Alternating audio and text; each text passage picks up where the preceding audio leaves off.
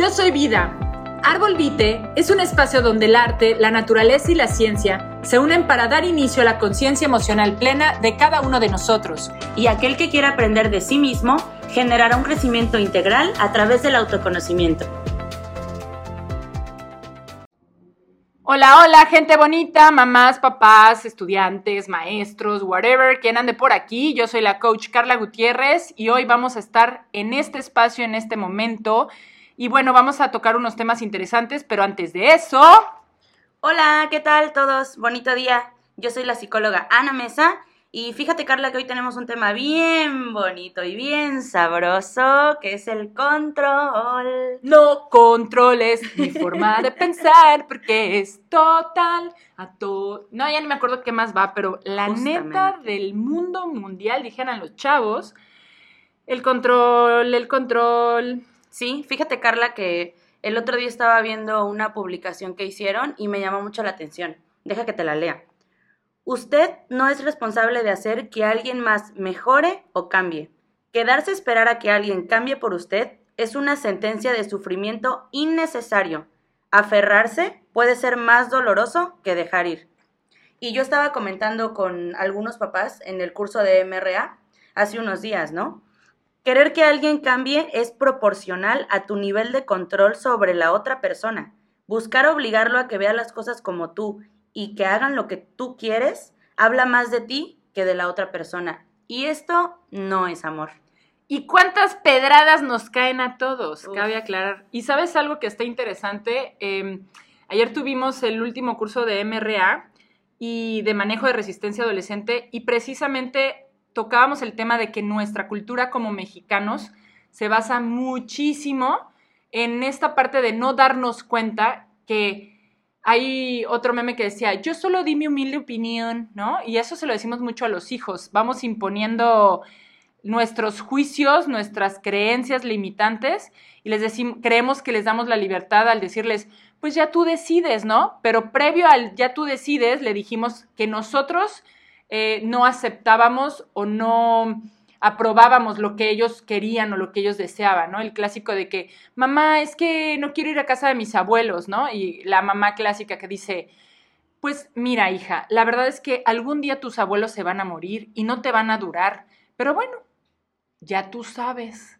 ¿no? Y entonces, ¿qué creen? Que llega el chico y dice, ay, mamá, es que esos, me, me dicen, no, coach, es que esos chantajes de mi mamá, cuando hay otras formas diferentes de, de abordar el tema, decirle, mira, mi amor, esto sí no lo quiero negociar porque no quiero el día de mañana que falten tus abuelos, que no hayas convivido con ellos, ¿no? Y entonces solo es decirles, vamos a ir, porque también como papás hay cosas que se pueden negociar y cosas que no. No imponer, pero solamente es decir, mi amor, te amo, sé que tú quieres hacer ciertas cosas, pero en este momento lo vamos a hacer.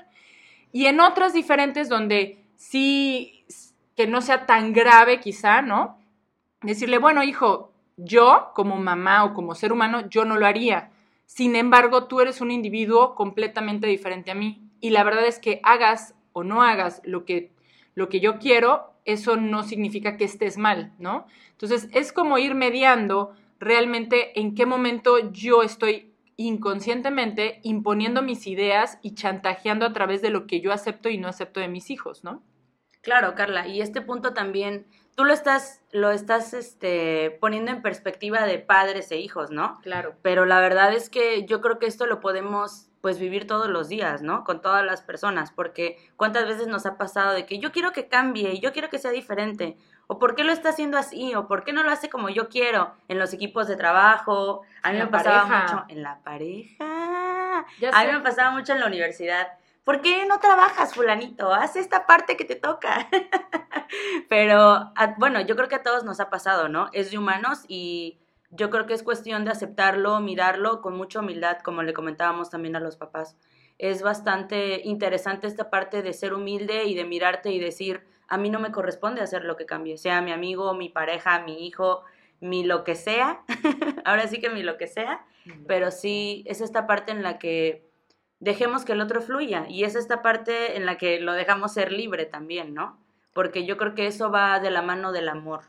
Y es que al final nos crían mucho con la precondición o con la condición de que tú al decirle al otro lo que debería de hacer o darle un consejo es un acto de amor, cuando realmente lo que le estás diciendo a nivel inconsciente es, eres tan inepto en tu vida que deberías de ponerle atención a mis ideas que son mejores para vivir tu propia vida, ¿no?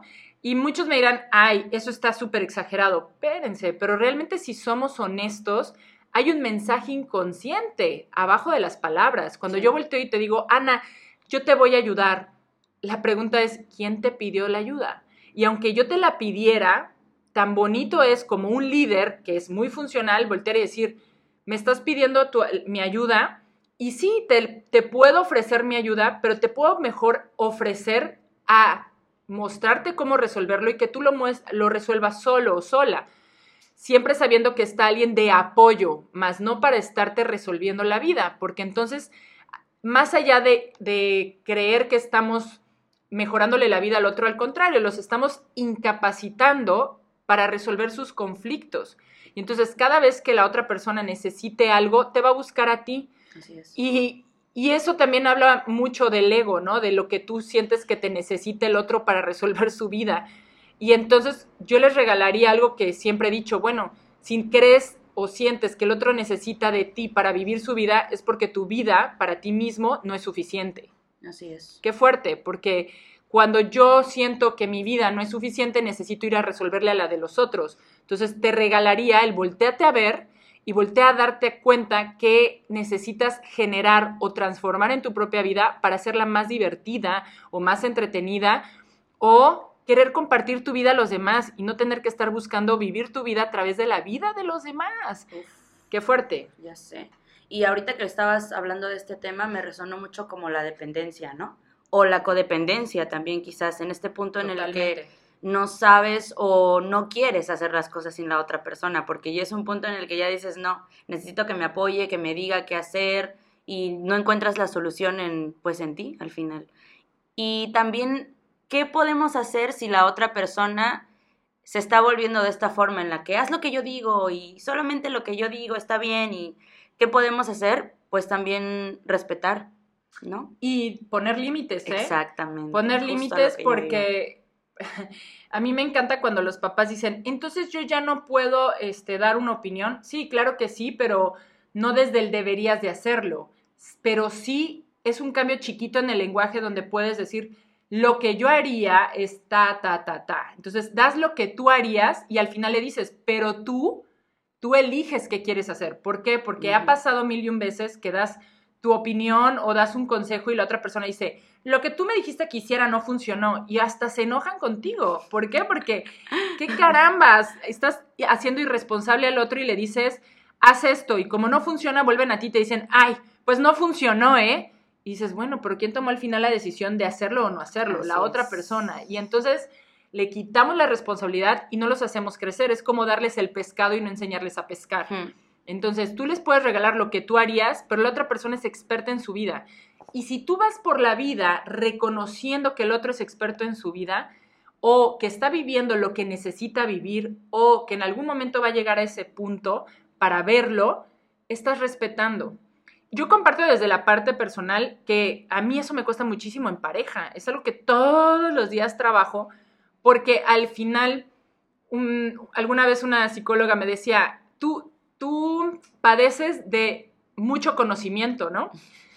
Tanto sabes que quisieras que el otro viera lo que tú ya estás viendo que va a pasar, porque ya sabes hacia dónde va ese comportamiento, porque ya, porque tú así contigo todo el tiempo te estás autoobservando y eres autosuficiente para, para coachearte aunque también está padre, porque yo por eso también voy a terapia, para ver otros ángulos que yo no puedo mirar en mí. Claro. Porque ir a terapia no es por estar mal, es para estar mejor. Y eso se los regalo a todos los que tienen esas creencias limitantes de por qué no ir a terapia. Pues que estoy loco, o qué. No, no, espérate. No es tanto la locura. Te puedo asegurar que hay más locos en la calle que no toman terapia que locos que toman terapia. Eso es algo como de lo que sí te puedo regalar, que he visto, que la mayoría de las personas que están locas ni siquiera se dan cuenta que están locas. Y, y loco me refiero no a un tema mental, psiquiátrico, más bien a hacer cosas donde hasta se están dañando y no necesitas ser diagnosticado psiquiátricamente para mí, para darte cuenta que te estás dañando, ¿no? Porque te puede decir el psiquiatra, no, no tienes ninguna condición esquizofrénica, pero ¿qué relación tóxica traes? ¿no? Y eso para mí, desde cierto grado, también es enfermizo, porque lloras, porque sufres, porque hay drama en tu vida. Y es un tema muy delicado el que estoy tomando y no espero ni siquiera que estén de acuerdo, pero sí que lo, lo pongan en bandeja en, la mesa y se cuestionen un poquito sus relaciones desde dónde las están llevando a cabo, porque si es muy enfermizo en muchas ocasiones seguir aferrándote a una relación donde las cosas ya no están funcionando. Obvio, también las relaciones no son desechables, porque en alguna ocasión alguien me decía, bueno, ¿cuánto es suficiente aguantar, Carla, en tu relación, no? O en mis relaciones, que he tenido otras, y, dije, bueno, pues, ¿cuánto es suficiente hasta donde yo sienta que es mi última gota de paciencia, mi último gota de esfuerzo? Pero eso lo determinas tú, no lo determina ni siquiera el psicólogo, ni el psiquiatra, ni, el, ni tu hermano, ni tu hermana, ni tus padres, lo determinas tú. Porque si bien también me he dado cuenta que las relaciones de hoy las han hecho muy desechables, no me gusta, bye.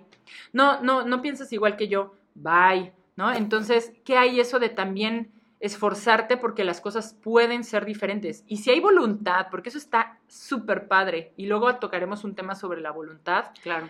Pero si hay voluntad de ambas partes, yo creo que sí hay forma de arreglar las cosas, hay forma de de reconstruir lo que se destruyó, porque a veces una palabra, una frase o un evento destruye profundamente, pero un conjunto de acciones dirigidos o bien dirigidos hacia algo positivo en tus relaciones también los puede volver a construir.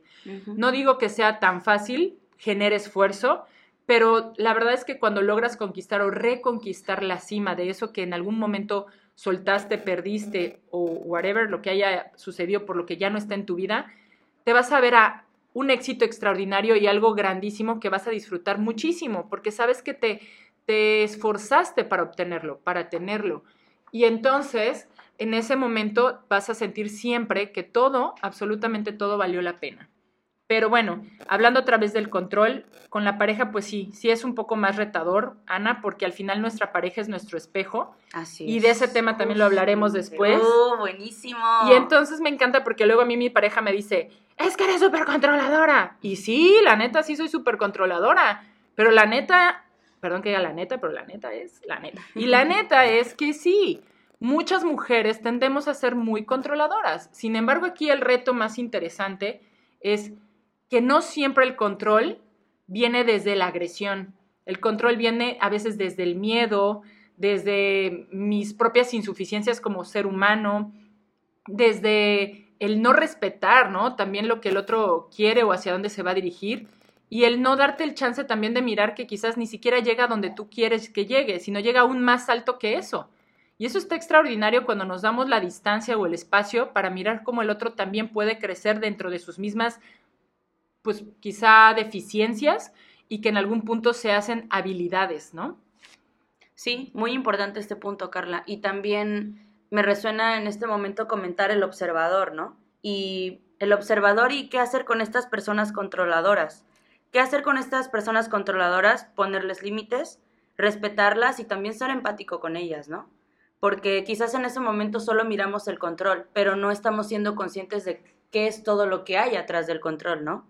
el miedo de que le pase algo a la otra persona, de que no le salgan bien las cosas. Esto también yo creo que les genera mucha ansiedad, tristeza, no sé, esta manera de no de no estar controlados, esta desesperación en este momento que estoy pensando, pero es importante para todos que tengamos un observador diferente. Simplemente ver a la persona y, no, pues sí, ya sé que es controladora, ¿no? Ponerle límites amorosos.